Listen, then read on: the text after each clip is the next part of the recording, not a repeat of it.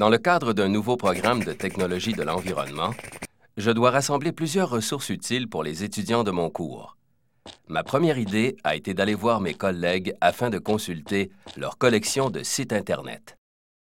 Julie m'a parlé de ses deux sites préférés, alors que Pierre m'a envoyé par courriel quelques liens intéressants. En fin de compte, je me suis retrouvé avec une liste très intéressante, mais assez hétéroclite. J'ai dû trouver un moyen de regrouper et partager tous ces liens avec mes collègues et mes étudiants.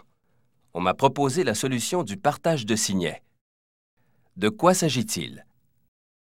Le partage de signets ou signets sociaux m'offre une nouvelle façon de partager mes liens et sites préférés.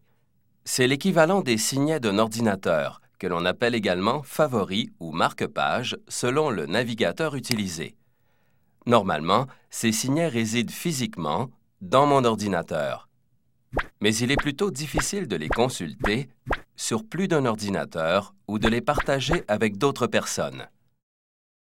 Le partage de signets me permet d'avoir accès à mes signets de n'importe quelle interface branchée à Internet, ordinateur, téléphone intelligent, tablette, et de les partager avec mes collègues ou d'autres personnes.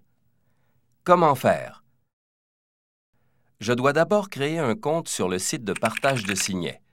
Plusieurs sites permettent aussi de se connecter à l'aide d'un compte Yahoo, Google ou Facebook. Une fois connecté à mon compte, je peux ajouter les liens que mes collègues m'ont fournis plus tôt, par exemple. Il me suffit de cliquer sur Ajouter un lien et d'inscrire les renseignements pertinents. Je peux enregistrer mes sites favoris, les décrire, les partager et y associer des mots-clés. Ces mots-clés ou étiquettes sont importants. Ils permettent d'organiser facilement le contenu des signets. Une fois le tout complété, je n'ai qu'à cliquer sur Enregistrer et le tour est joué.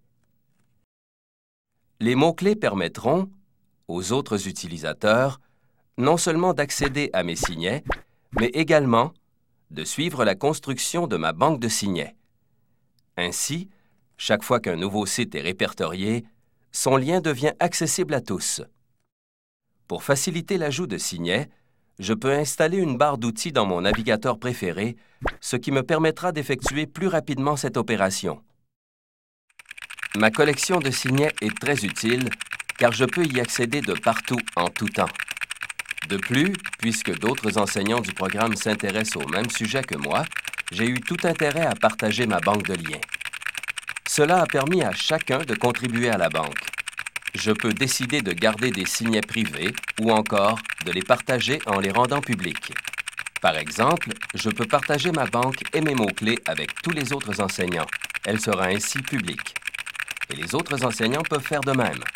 Ainsi, nous pouvons tous partager les résultats de nos recherches et demeurer à l'affût des nouveautés. Il existe de nombreux sites qui offrent ce genre de service. Le plus populaire est Delicious. Le site Diego permet de créer un groupe de façon que plusieurs utilisateurs différents contribuent à la même banque de signets et aussi d'annoter et de surligner des pages web.